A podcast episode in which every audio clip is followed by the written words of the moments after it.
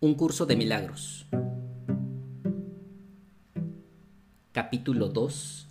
La separación y la expiación. Sección sexta. Miedo y conflicto.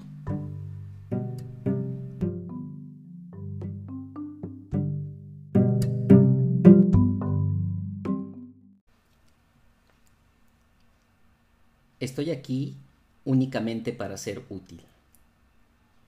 Estoy aquí en representación de aquel que me envió. No tengo que preocuparme por lo que debo decir ni por lo que debo hacer, pues aquel que me envió me guiará. Me siento satisfecho de estar donde quiera que Él desee, porque sé que Él estará allí conmigo. Sanaré a medida que le permita enseñarme a sanar.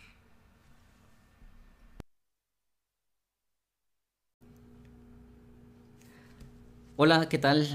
¿Cómo están? Bienvenidos otra vez a una nueva emisión de este podcast llamado Un Curso de Milagros. Eh, yo soy Eric de la Escuela de Luz y Movimiento de Unidad y les estoy dando la bienvenida otra vez a esta nueva sección del capítulo 2 eh, que lleva de nombre La separación y la expiación, dicho capítulo. Y la sección número 6 se llama Miedo y conflicto. Em, como siempre, recordándoles las vías de comunicación, correo electrónico es ucdm.lemdu.gmail.com y la página de Facebook es El Milagro Dentro de Ti o simplemente pueden buscar como arroba el milagro dentro ahí los puedo estar atendiendo, eh, ahí pueden pasar a, ver todo el contenido que estamos subiendo con respecto al curso de milagros. Vamos a tratar de irlo expandiendo cada vez más, pero eh, pues bueno, ahí pueden encontrar tanto estos podcasts eh, como, como demás citas o, o demás links que tienen que ver precisamente con este curso de milagros. Pues cómo van con su con su lectura, si es que nos están siguiendo semana tras semana o si es que están leyéndolo de manera individual. Cualquiera que sea la forma que ustedes estén eligiendo, espero que ya vayan haciendo sus anotaciones que son pues pertinentes como en cualquier curso y sobre todo que lo empiecen a poner en práctica porque esto es algo que posiblemente se me ha escapado mencionar en anteriores emisiones. No hay que esperarse hasta que lleguemos a esta parte del libro en donde se nos habla de todos los ejercicios que tenemos que, hacer día con día. Eh, y hay que empezar a poner en práctica todo lo que vamos aprendiendo en cada uno de estos capítulos. Y hablando de poner en práctica, recordar lo que vimos en el último capítulo, en donde el Maestro Jesús nos habla de los principios especiales de los obradores de milagros. Yo creo que precisamente esta, esta sección del capítulo 2, la, anterior que leímos, pues es algo que ya podemos poner en práctica, definitivamente. Y a manera de recapitulación rápida, eh, vamos a, repasar cuáles son esos ocho principios. El primero es el que el orador de milagros no valida tiempo y espacio. El segundo es que aquel obrador u obradores de milagro, o los obradores de milagro, eh, de milagros, perdón, eh, saben distinguir perfectamente entre creación y fabricación. Y creo que hemos hablado ya muchísimo de la diferencia entre, entre creación y fabricación. El tercer principio es el de la no confusión entre la mentalidad recta y la mentalidad errada. El número cuatro es eh, el hecho de que el milagro niega el error, el error de creernos separados de Dios. El número cinco dice que el milagro ajusta los niveles para dar lugar a la curación. Mientras que el sexto dice que el perdón ofrece la corrección, la corrección del milagro eh, perdón, la corrección del error a través del milagro precisamente.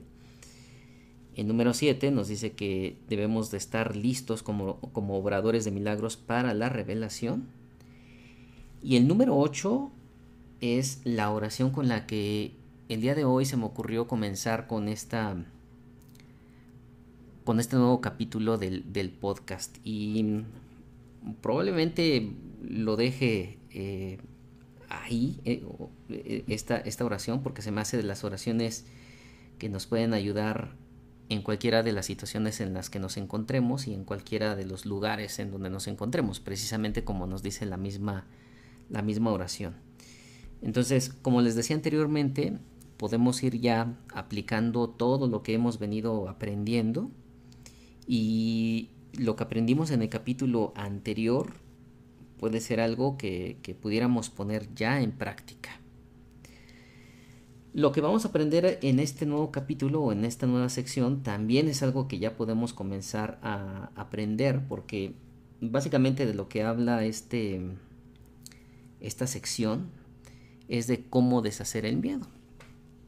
Entonces, vamos a ver qué nos dice el Maestro Jesús, vamos a ir comentando. Y pues bueno, como les mencioné anteriormente, em, vayan haciendo sus anotaciones para eh, que vayan poniendo ya en práctica todo lo aprendido. Bueno, repito. Sección número 6, miedo y conflicto. Párrafo número 1. Tener miedo parece ser algo involuntario y no estar bajo tu control. Mas he dicho ya que solo los actos constructivos deben ser involuntarios. Mi control puede hacerse cargo de todo lo que no es importante, mientras que si así lo decides, mi asesoramiento puede dirigir todo lo que sí lo es. Yo no puedo controlar el miedo, pero éste puede ser autocontrolado. Tu miedo me impide darte mi control. La presencia del miedo indica que has elevado pensamientos corporales al nivel de la mente. Eso los pone fuera de mi control y te hace sentir personalmente responsable de ellos, lo cual es una obvia confusión de niveles. Bueno, aquí hago la primera pausa. Em, la presencia del miedo indica que has elevado pensamientos corporales al nivel de la mente. Y esto tiene que ver con lo que también menciona en un principio en este mismo párrafo. Em, el miedo es algo que nosotros generamos a través de nuestra mente. Eh, pero en muchas de las ocasiones dejamos que ese miedo sea controlado por el mismo cuerpo. Y precisamente también el Maestro Jesús nos ha hablado en los capítulos anteriores que em, en muchas de las ocasiones nosotros dejamos que aparentemente el cuerpo lleve a cabo creaciones o como, él lo como él lo menciona, fabricaciones de cosas que son antinaturales en nosotros. Y una de las cosas que es más innatural o no natural en nosotros es el miedo. ¿Por qué? Porque el mismo Maestro Jesús nos lo ha comentado, nos lo ha dicho en este curso que em, el miedo es lo opuesto al amor. Eh, sin embargo, aquello que todo la abarca, que es el amor, no puede tener opuestos. Por lo tanto, si el miedo no puede, perdón, si el amor no puede tener opuestos, significa que el miedo eh, básicamente no existe. Sin embargo, nosotros queremos validar al miedo como algo real y ese miedo nosotros normalmente lo sentimos a través del cuerpo.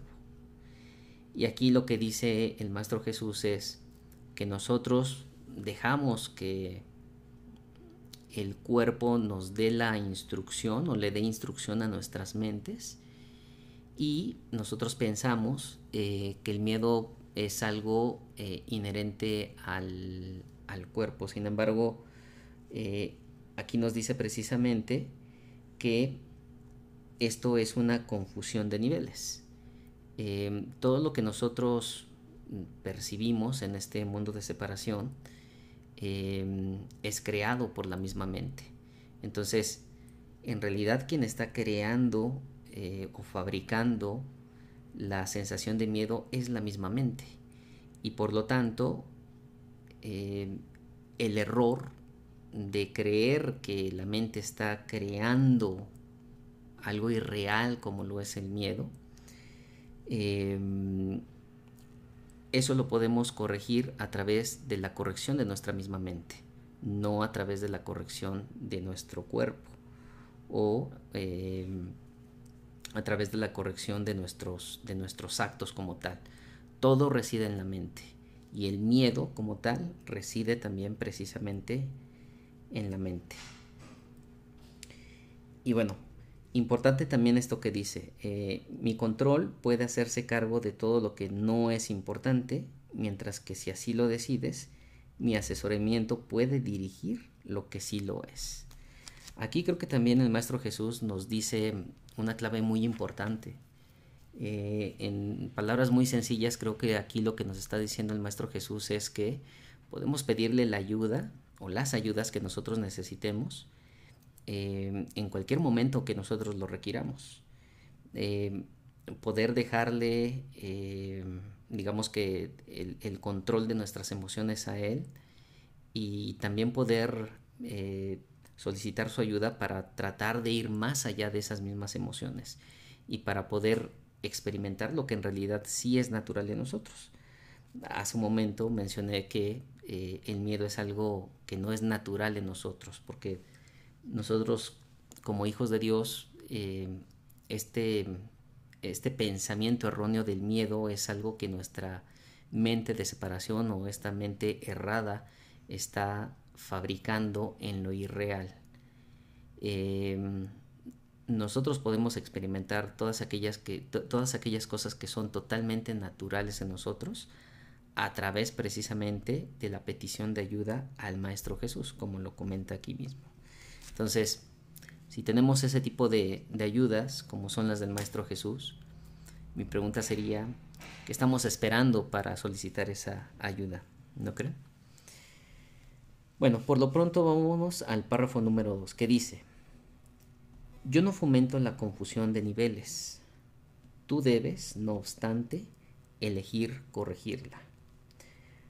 Tú no justificarías un comportamiento de mente por tu parte diciendo que no pudiste evitarlo. ¿Por qué entonces condonas pensamientos de mentes? Hay una confusión en esto que te convendría examinar detenidamente. Tal vez creas que eres responsable de lo que haces, pero no de lo que piensas. La verdad es que eres responsable de lo que piensas porque es solamente en ese nivel donde puedes ejercer tu poder de decisión. Tus acciones son el resultado de tus pensamientos. No puedes separarte de la verdad otorgándole autonomía al comportamiento. Este lo controlo yo automáticamente tan pronto como pongas tu pensamiento bajo la dirección. Siempre que tienes miedo, es señal inequívoca de que le has permitido a tu mente crear falsamente y de que no me has permitido guiarla. Pues aquí hace hincapié otra vez el Maestro Jesús. La mente es eh, algo a lo que debemos de ponerle eh, mucha atención porque la mente es la que mm, fabrica todas las percepciones que estamos aparentemente viviendo en este juego de separación. Y él mismo lo menciona, que eh, somos totalmente responsables nosotros de nuestros pensamientos y eh, los comportamientos eh, se derivan precisamente de nuestros pensamientos. Todo nuestro comportamiento nuestro, comportamiento de iras, nuestro comportamiento de tristezas, de depresiones, eh, inclusive del otro lado, de, comportamiento de felicidad, de algarabía, todo ese comportamiento es producto de nuestros pensamientos.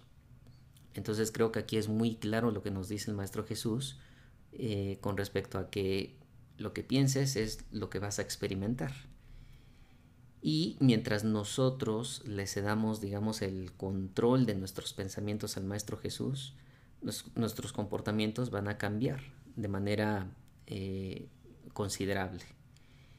Y evidentemente pienso yo que pues todo este, todos estos comportamientos al momento de nosotros eh, darle esa libertad al Maestro Jesús de llevarnos de la mano eh, con respecto a nuestros pensamientos, los comportamientos pues deben de ser muy benévolos, deben de ser muy orientados precisamente hacia el amor incondicional.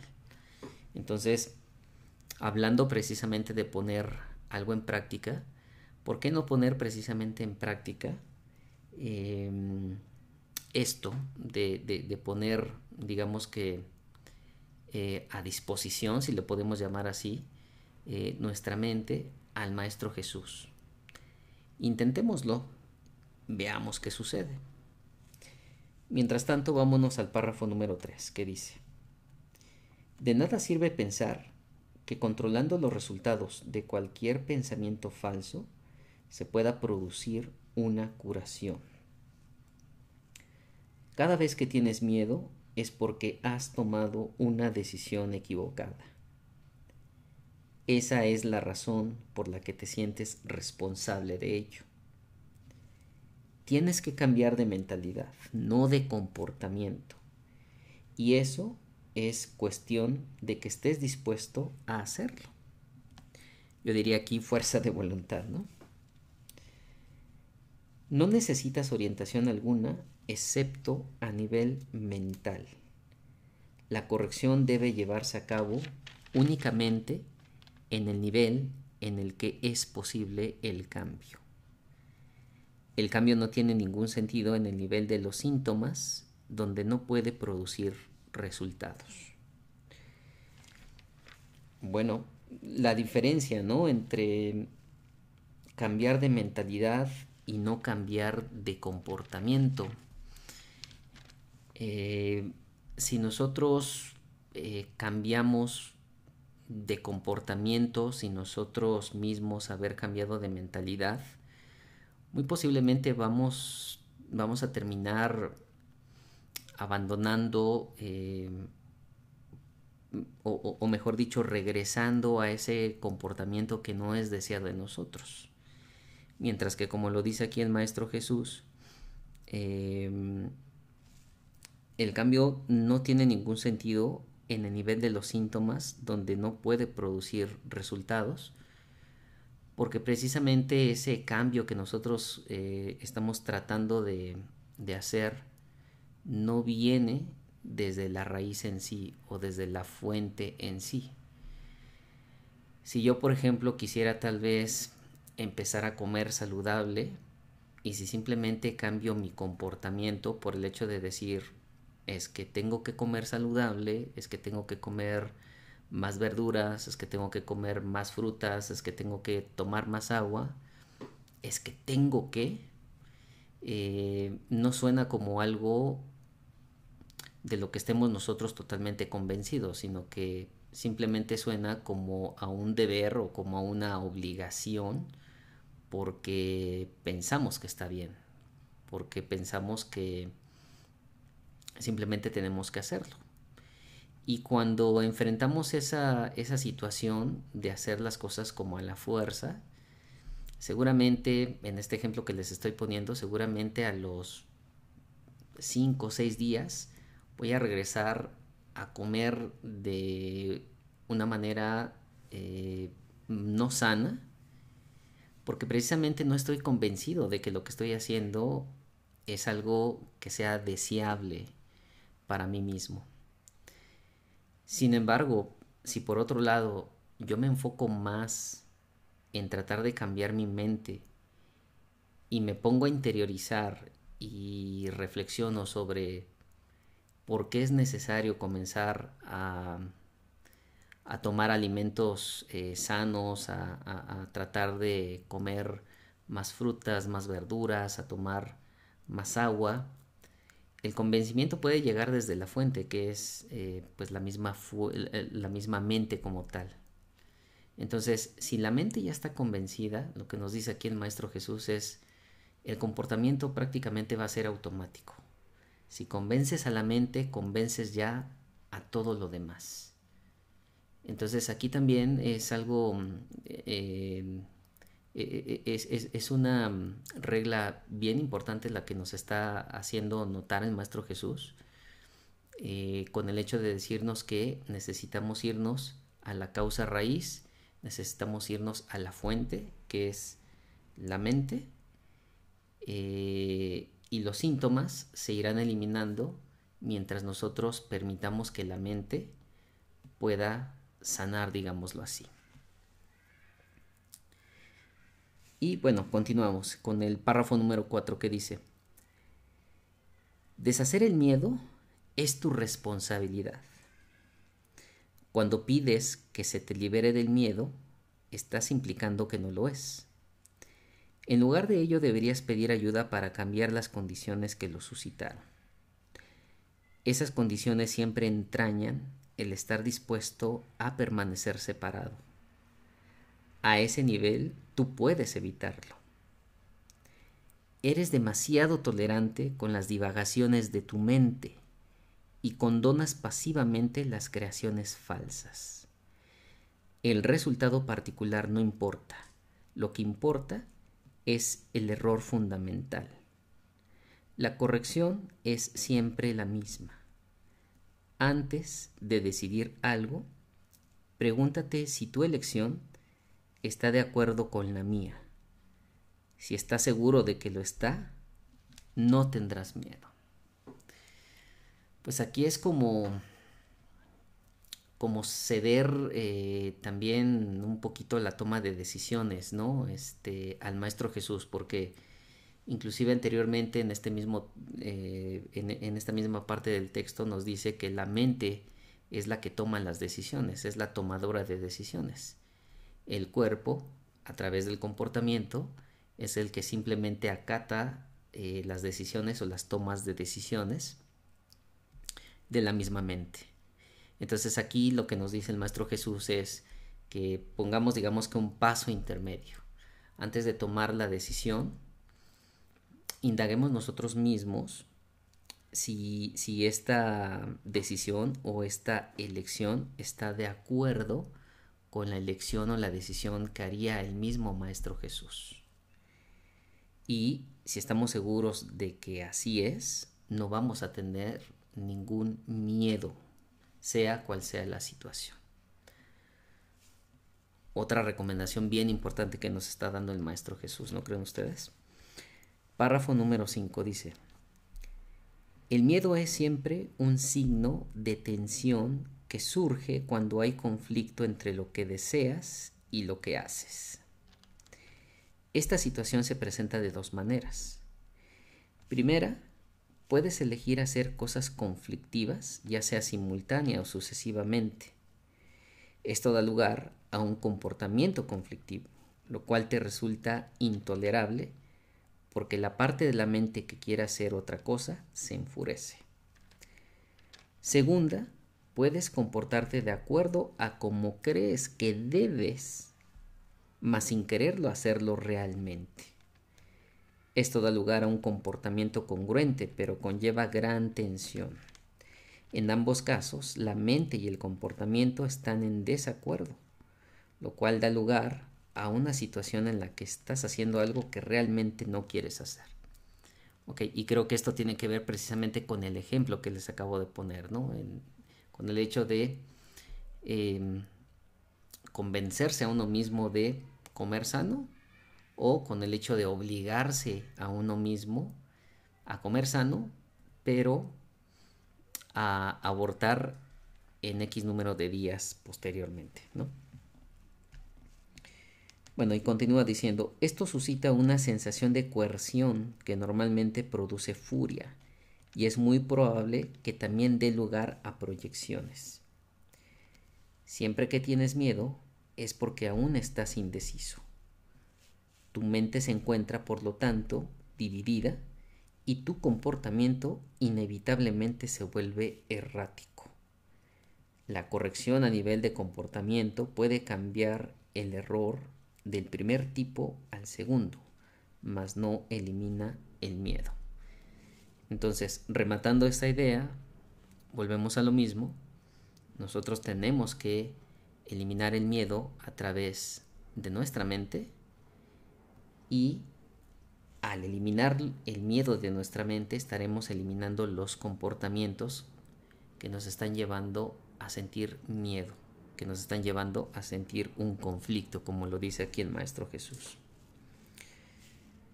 Párrafo número 6. Es posible alcanzar un estado en el que dejas que yo guíe tu mente sin ningún esfuerzo consciente por tu parte. Mas ello requiere un grado de buena voluntad que tú aún no posees. El Espíritu Santo no puede pedirte que hagas más de lo que estás dispuesto a hacer. La fuerza para hacer lo que Él te pide procede de una firme resolución de tu parte hacer la voluntad de Dios no produce ninguna tensión una vez que reconoces que su voluntad es también la tuya. Wow, eh, parecen fuertes las palabras aquí del Maestro Jesús, eh, en donde nos dice que ello requiere un grado de buena voluntad que tú aún no posees. Bueno, mm, indaguemos, interioricemos para ver si está pasando esto en nuestras vidas actualmente.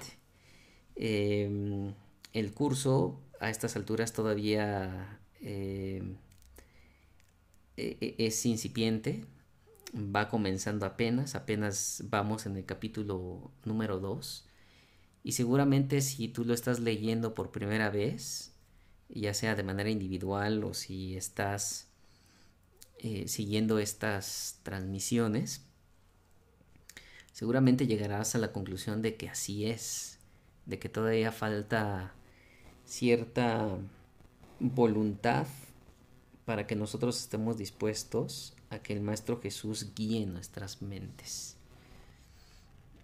Es algo de preocupar Mm, dependiendo cuál sea el objetivo, el objetivo de cada uno de nosotros. Eh, yo les diría que para aquellos que ya vamos un poquitito más encaminados en este curso de milagros, este es uno de los grandes objetivos. El hecho de dejar que el Maestro Jesús guíe nuestras mentes, guíe nuestras, nuestras vidas, guíe nuestros corazones, eh, para que precisamente podamos nosotros eh, extender eh, pues el cielo en la tierra como tal. Em, sin embargo, para aquellos que, van eh, apenas comenzando con este curso y que pudieran también tener este mismo objetivo, pues bueno, no se desanimen, porque en realidad para eso es el curso. El curso es para cambiar precisamente nuestra mentalidad, em, para eso estamos leyendo, para eso nos está llegando todo este conocimiento, para poder precisamente cambiar todas aquellas percepciones que tenemos con respecto a lo que creemos que somos y, lo que realmente somos. Y precisamente el curso nos va llevando de la mano para poder cambiar todas estas percepciones evidentemente, para aquellos que tengan el libro, pues dirán, híjole, pues me voy a aventar un largo, largo tiempo eh, para poder cursar eh, todo el libro.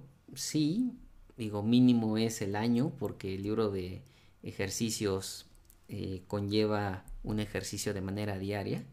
Entonces el curso sí es un poquito extenso, pero no caigan en la desesperanza de que no van a poder llegar a alcanzar lo que aquí se menciona. El Maestro Jesús, eh, tanto en este capítulo en específico, como en los demás, nos va poniendo como los pies sobre la tierra, nos va em, diciendo cómo en realidad vamos sintiéndonos mientras vamos digiriendo todo lo que el curso nos dice. Y van a notar que mientras más vamos avanzando y más le vamos entendiendo al curso y vamos abriendo más el corazón y la mente para, para, para poderlo hacer parte de nosotros, el Maestro Jesús va reconociendo nuestros avances precisamente. Así es que em, no se desanimen si escuchan este tipo de, de comentarios en el, en el curso porque, pues bueno, simplemente nos está poniendo el Maestro Jesús en nuestra realidad. Pero precisamente si queremos cambiar nuestra realidad, tenemos que cambiar, como lo dice aquí el Maestro Jesús, nuestra mentalidad. Y para cambiar nuestra mentalidad, una de las grandes herramientas es poderle decir al Maestro Jesús, entra conmigo, eh, déjame eh, eh, o te permito, mejor dicho, que guíes mi mente y nos abrimos a la voluntad de Dios, como nos lo dice aquí. Hacer la voluntad de Dios no produce ninguna tensión una vez que reconoces que su voluntad es también la tuya. La voluntad de Dios es nuestra voluntad. Y esto también podría sonar como muy conflictivo para aquellos que van empezando con el curso. Y decir, bueno, pues cómo es que la voluntad de Dios es, es mi voluntad.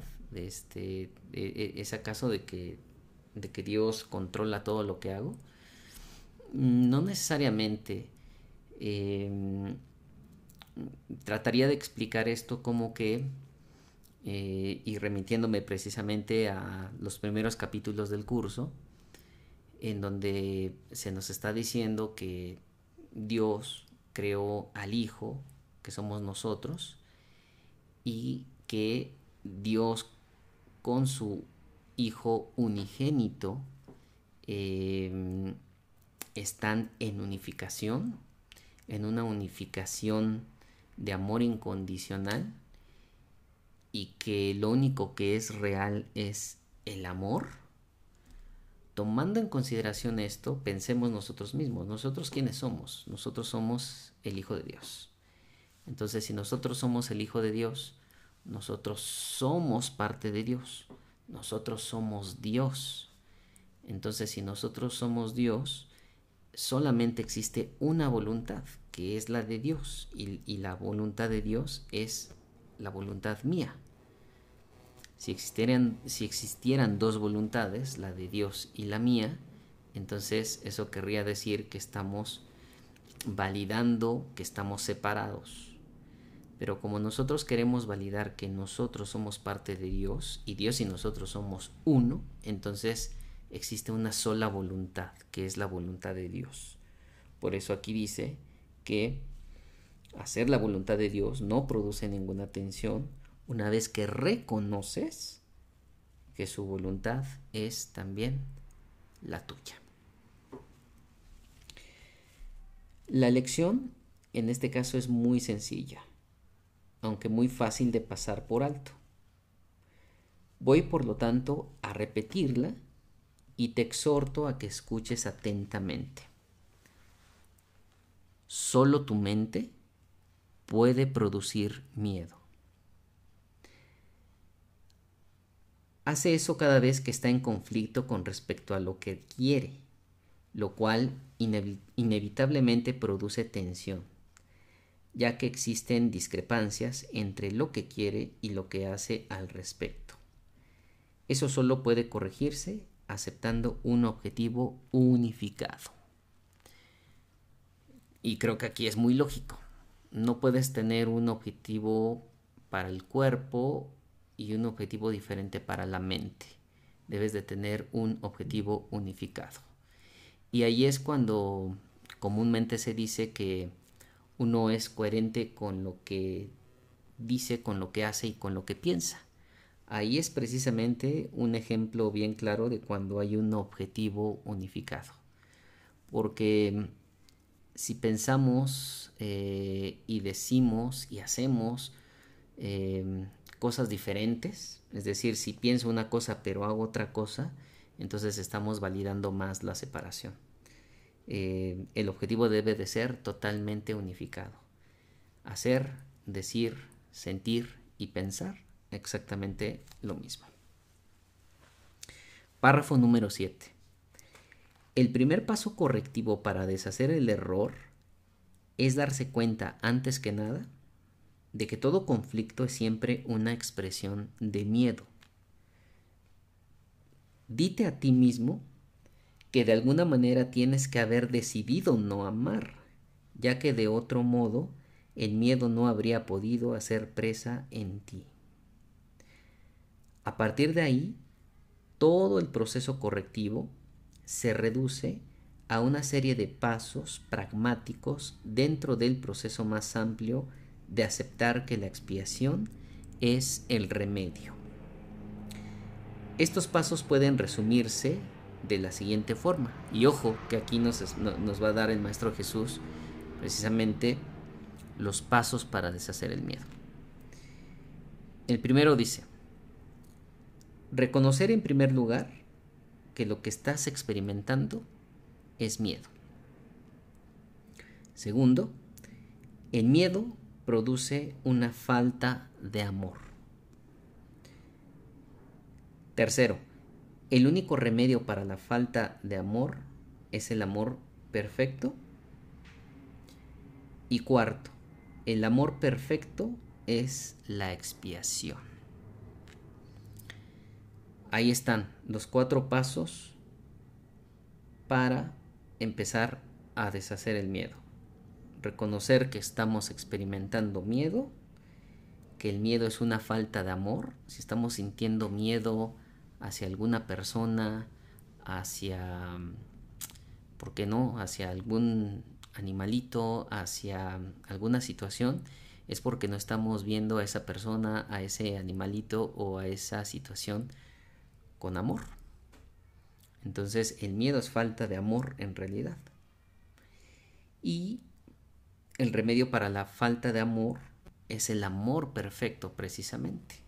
Si no hay amor, tenemos que remitirnos al amor perfecto. Y el amor perfecto es la expiación. Les recomendaría para todos aquellos que, que tal vez no, no se han familiarizado con el tema de la expiación, remitirse a los capítulos anteriores, a los primeritos, en donde hablamos precisamente de la expiación. Eh, pero bueno, en, palabras muy sencillas, eh, les recuerdo, la expiación es simplemente eh, el perdón de los errores aparentes que nosotros vemos al creernos separados de Dios. Pero de todos modos, si ustedes necesitan un poquito más de, explicación, pueden remitirse cuando ustedes gusten a los primeros capítulos de este curso de milagros. Mientras tanto, vámonos con el párrafo número 8 que dice, he subrayado que el milagro, la, la expresión de la expiación, es siempre un gesto de respeto del que es digno para con otro que también es digno. El reconocimiento de esa dignidad lo restablece la expiación. Resulta obvio, por lo tanto, que cuando tienes miedo te has colocado a ti mismo en una posición en la que necesitas la expiación. Has actuado sin amor al haber elegido sin amor. Esta es precisamente la situación para la que se instituyó la expiación. La necesidad del remedio inspiró su establecimiento. Mientras te limites a reconocer únicamente la necesidad del remedio, seguirás teniendo miedo. Sin embargo, tan pronto como aceptes el remedio, habrás deshecho el miedo. Así es como tiene lugar la verdadera curación. Bueno, nos vuelve a decir que prácticamente todo este curso se basa en la expiación.